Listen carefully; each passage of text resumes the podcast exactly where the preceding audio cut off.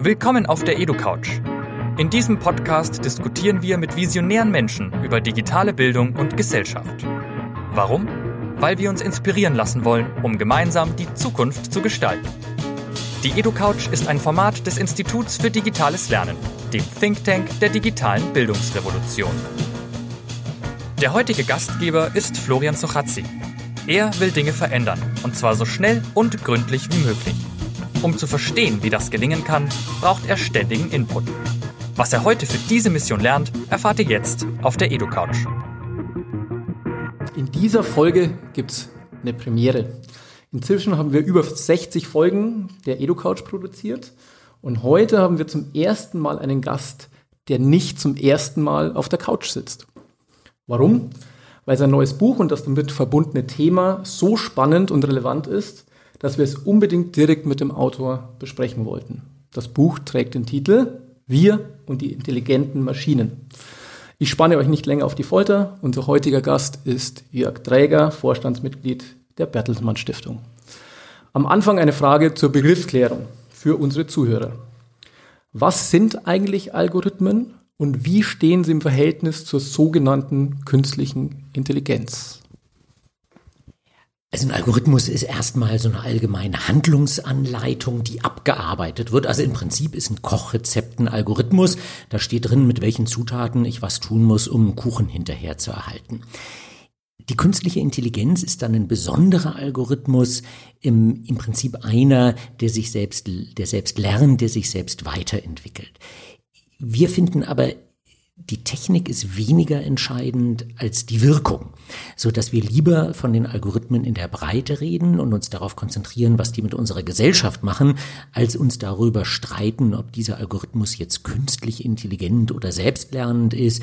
Also die Wirkung zählt und da zeigt sich eben, Algorithmen haben heute auf unsere Gesellschaft schon eine erhebliche Wirkung.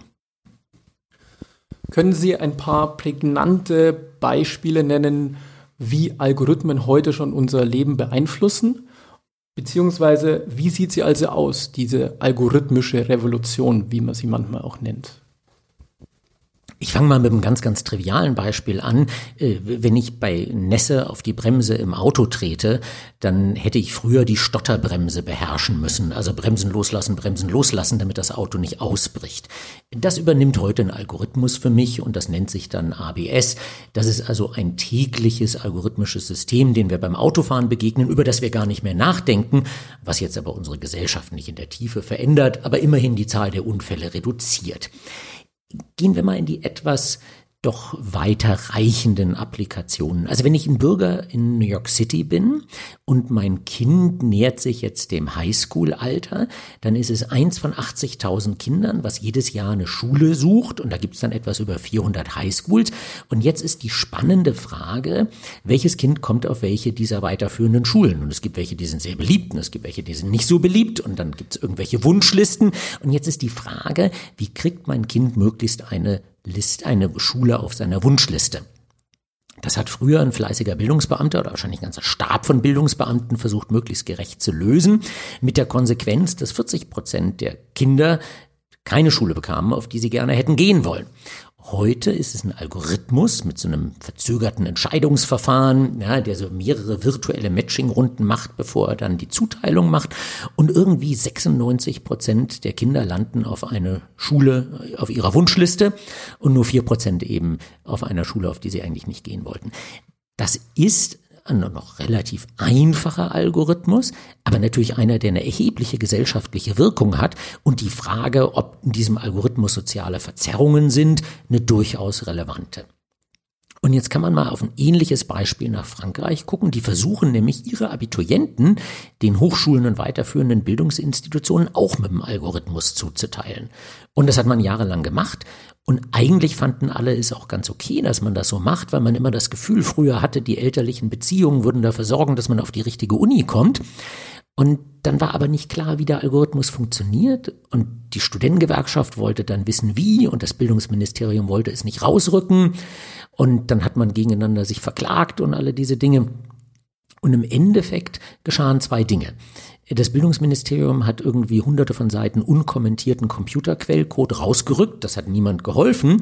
Und nachdem der aber dekodiert wurde, hat sich herausgestellt, der Algorithmus ist sozial verzerrend. Denn je näher ich an der Hochschule wohne, desto eher bekomme ich einen Platz. Und alle die guten Hochschulen sind in den teuren Wohnbezirken in Paris. Und wer sich das Wohnen dort leisten konnte, der schaffte es also auf die gute Hochschule. Das zeigt, es ist eine wirklich entscheidende Frage, die beantwortet wird. Welche Schule, welche Hochschule kriege ich für mein Kind? Es gibt sehr akzeptierte und funktionierende Algorithmen, siehe New York City, und es gibt welche, Macron hat zum Beispiel diesen in Frankreich dann zu Beginn seiner Amtszeit direkt abgeschafft, die wirklich gegen die Wand gefahren sind, weil sie intransparent und dann auch noch sozial verzerrend sind. Das sind ja schon sehr eingängige Beispiele. Ich würde gerne jetzt mal die Extreme ausloten dessen, was passieren kann. Würde gerne mal zwei Szenarien erörtern. Wie würde die Welt in ein paar, sagen wir mal, Jahrzehnten aussehen, wenn die Menschen alles richtig machen im Umgang mit dem Algorithmus?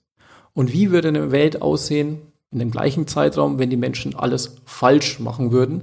Was richtig und falsch ist, werden wir nachher vielleicht auch nochmal beleuchten, aber einfach mal so als Szenario. Was sind die Extrempole dessen, was der Algorithmus in Anführungszeichen anrichten kann?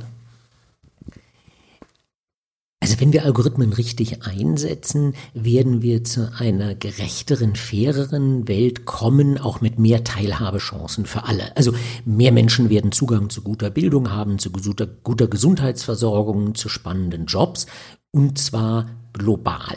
Das bedeutet übrigens nicht, dass wir dann in den Ländern, die heute alle Privilegien haben, immer noch alle Privilegien haben, sondern diese Privilegien werden sich ein Stück gerechter über die ganze Welt verteilen.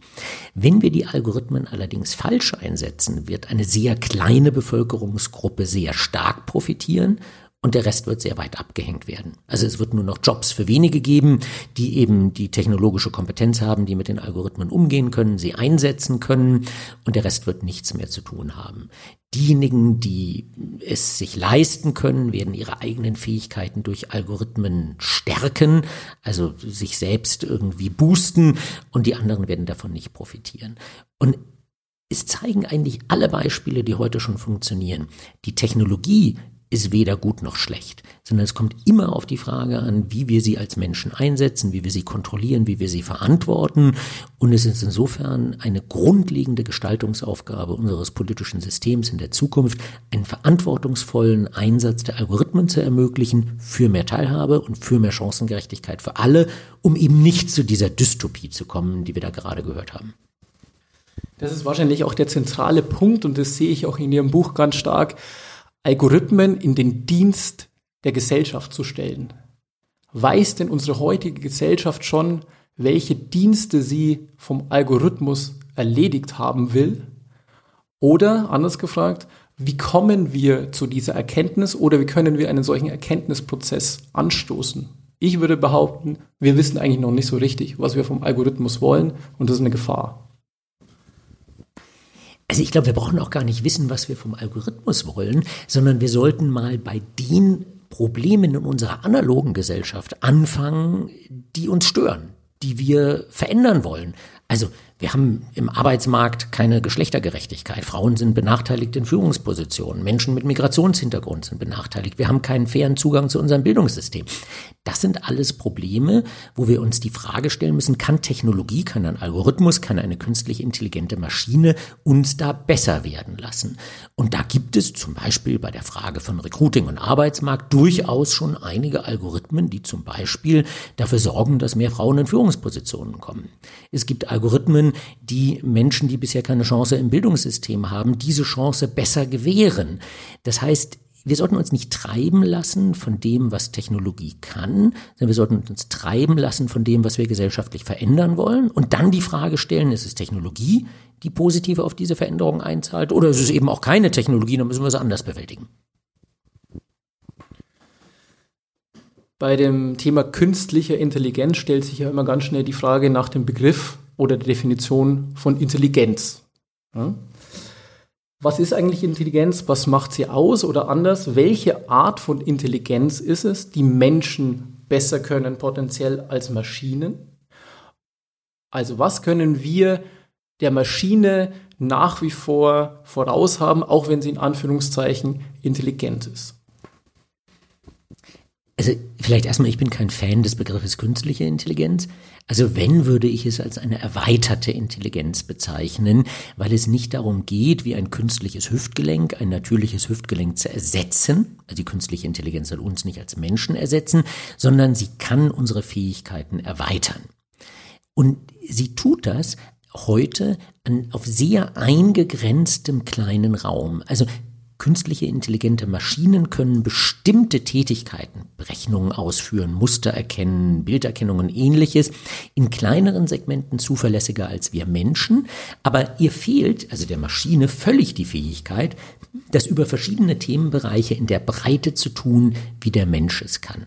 Und was der Maschine auch fehlt, ist die Fähigkeit, zu entscheiden, ob etwas ethisch ist oder nicht ethisch und überhaupt Ziele zu setzen, die wir erreichen wollen. Das heißt, die Aufgabe der Menschen wird neben der menschlich-menschlichen Interaktion sein, verantwortungsvolle Ziele zu setzen und für diese Ziele dann Maschinen einzusetzen, die einen bestimmten Job vielleicht besser ausfüllen können. Also der, der Radiologe, der stundenlang in einem abgedunkelten Raum auf Computerbilder äh, guckt, um irgendwie kleine Krebszellen irgendwo zu erkennen, der kann durch eine Maschine abgelöst werden.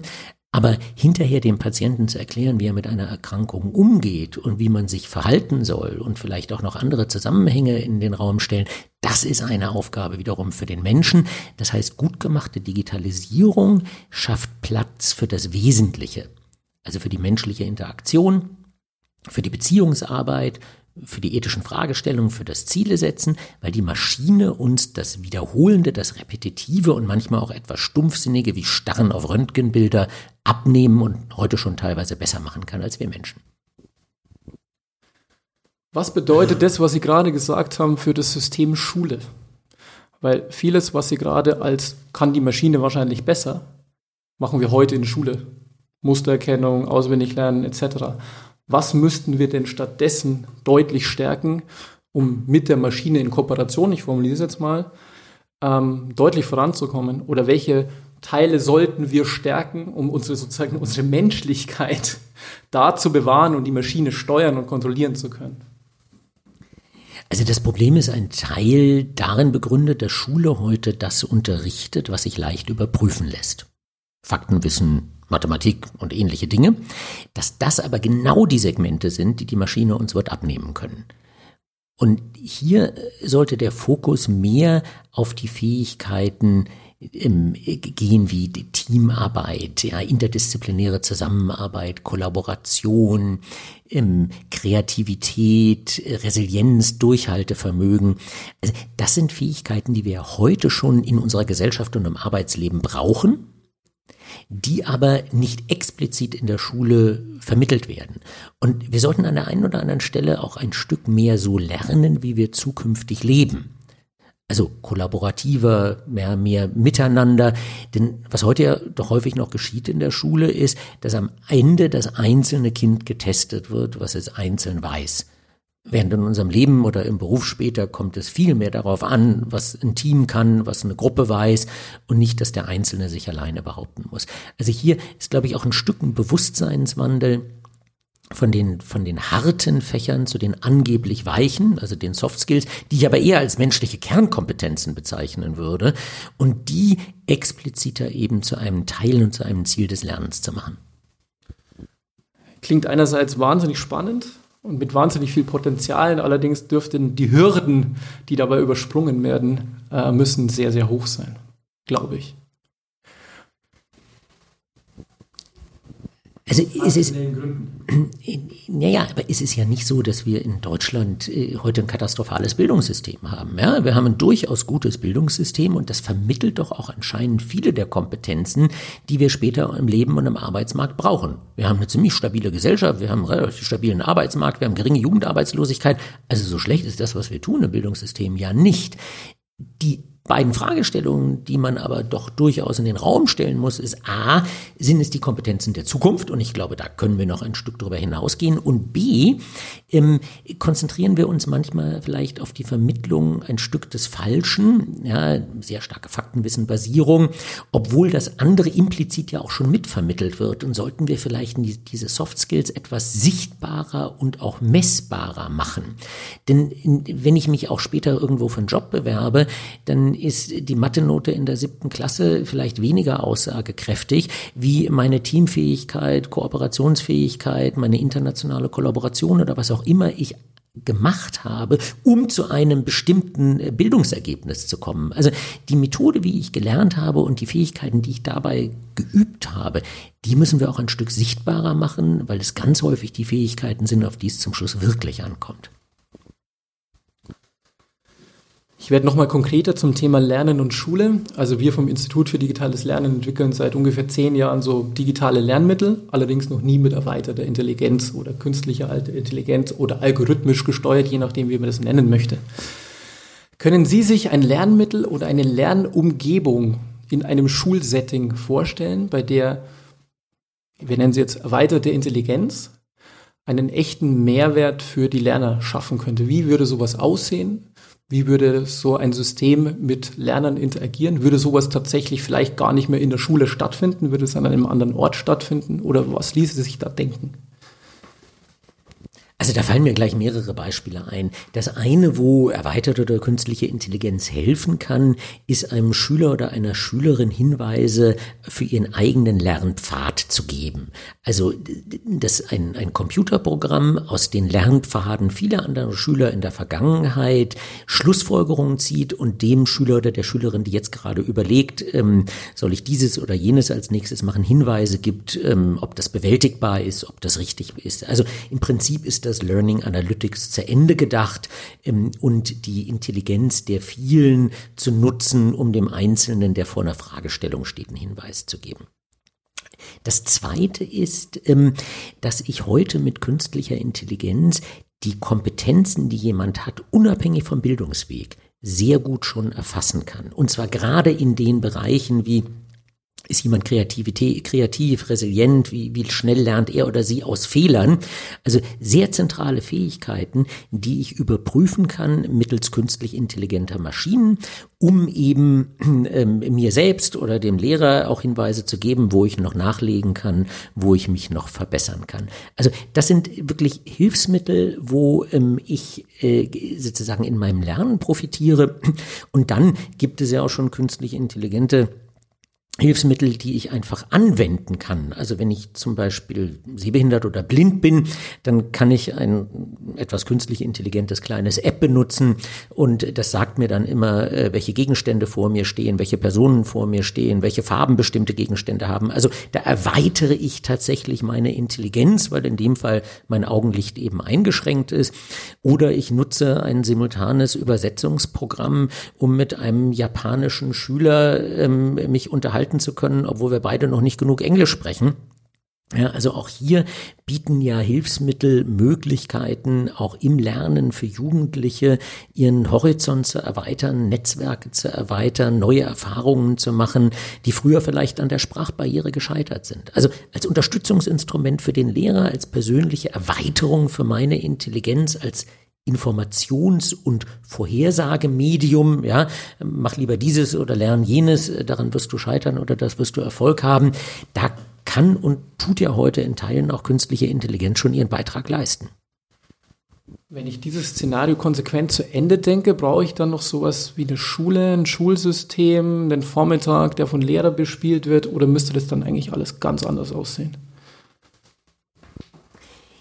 Also ich bin sehr optimistisch, dass ich auch in Zukunft ähm, den Kontext einer Klasse, einer Lerngruppe habe, dass es einen Lernraum gibt, ähm, an dem ich mich regelmäßig mit anderen treffe, wie eine Schule, und dass es Lehrer gibt, die dabei sind, mich beim Lernen zu unterstützen.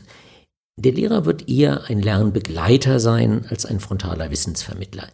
Der Wandelprozess läuft ja eigentlich auch schon über Jahrzehnte. Das Klassenzimmer wird sich aufhalten in etwas individuellere Lernräume, die den, den Unterrichtssituationen auch stärker angepasst sind.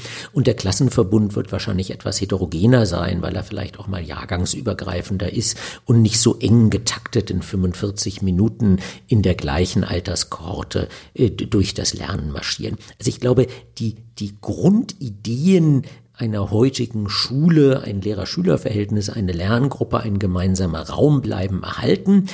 Jedes einzelne Element wird sich aber weiter verändern, wie es sich ja auch in der Vergangenheit schon verändert hat. Vielleicht geht es mal ein Stückchen schneller und mal ein Stück in eine andere Richtung. Aber es ist ja nicht so, dass wir seit Jahrhunderten ein statisches Schulsystem haben, in dem nichts passiert ist und jetzt geschieht plötzlich auf einmal alles, sondern gerade auch so die Rolle des Lehrers ist ja etwas, die eigentlich immer schon und auch in den letzten Jahrzehnten kontinuierlich in der Weiterentwicklung war, eben immer mehr zum Lernbegleiter, zum personalisierten Lernen, immer weniger frontaler, wissensvermittelnder Unterricht für alle. Sie kennen es schon vom letzten Mal. Am Ende frage ich immer, habe ich bei unserem Gespräch einen für Sie zentralen Aspekt für dieses Thema vergessen? Gibt es noch was, was Sie unseren EduCouch-Hörern gerne mitgeben wollten, als letzten Gedanken zum Thema Algorithmus, künstliche Intelligenz, erweiterte Intelligenz? Doch vielleicht ein paar Gedanken. Also der erste Gedanke ist, wir sollten uns bei der künstlichen Intelligenz nicht von irgendwelchen überbordenden Bildern wie den Terminator oder der großen Maschine, die alles kann, fehlleiten lassen, sondern erkennen, dass es um viele kleine Hilfsmittel geht, die bestimmte kleine Tätigkeiten ausführen können, unser Leben erleichtern, wenn wir sie denn richtig einsetzen. Und das Zweite, was mir wichtig ist, es geht nicht um Mensch gegen Maschine, sondern unser Leben wird zukünftig gestaltet sein, dass wir als Menschen mit der Maschine arbeiten. Und ich glaube auch nicht, dass je ein Lehrer zum Beispiel durch eine Maschine ersetzt werden wird. Aber ich glaube, ein Lehrer, der auf Dauer sagt, er arbeitet ohne äh, algorithmisch intelligente Begleitung, der wird vielleicht irgendwann ersetzt durch den, der sich dieser Hilfsmittel bedient. Aber den Menschen an sich, den werden wir auch weiter brauchen, aber eben in diesem Bild Mensch mit Maschine und nicht Mensch gegen Maschine. Und wenn, wenn, wenn wir heute einem Bauern sagen, der früher hinter dem Flug stand, ähm, äh, ja, ist es doch ganz selbstverständlich, dass du mit dem Traktor arbeitest, dann wird er Ja sagen. Und was mir an dem Bild mit dem Bauern mit dem Traktor ganz gut gefällt, der Bauer sitzt auf dem Traktor und fährt und beherrscht ihn. Und ich glaube, das ist die dritte Botschaft, die wir uns klar machen sollten. Wir Menschen beherrschen die Maschine. Wir setzen die Ziele, wir entscheiden über den Einsatz, wir schalten sie ab und nicht umgekehrt. Also wir dürfen dieser ganzen Diskussion nicht Ross und Reiter verwechseln, ja, sondern wir sind diejenigen, die das Zepter des Handelns in der Hand haben, auch im Zeitalter der künstlich intelligenten Maschinen. Und dessen sollten wir uns immer klar sein, wenn wir über ihren Einsatz diskutieren. Vielen Dank, Herr Träger, für das Gespräch über dieses äh, sehr, sehr zukunftsweisende Thema. Und ich bin schon gespannt, über welches Thema und über welches Buch wir uns beim nächsten Mal unterhalten werden. Das war's mit der EduCouch. Wir bedanken uns beim Cornelsen Verlag für die freundliche Unterstützung dieser Ausgabe. Bis zum nächsten Mal.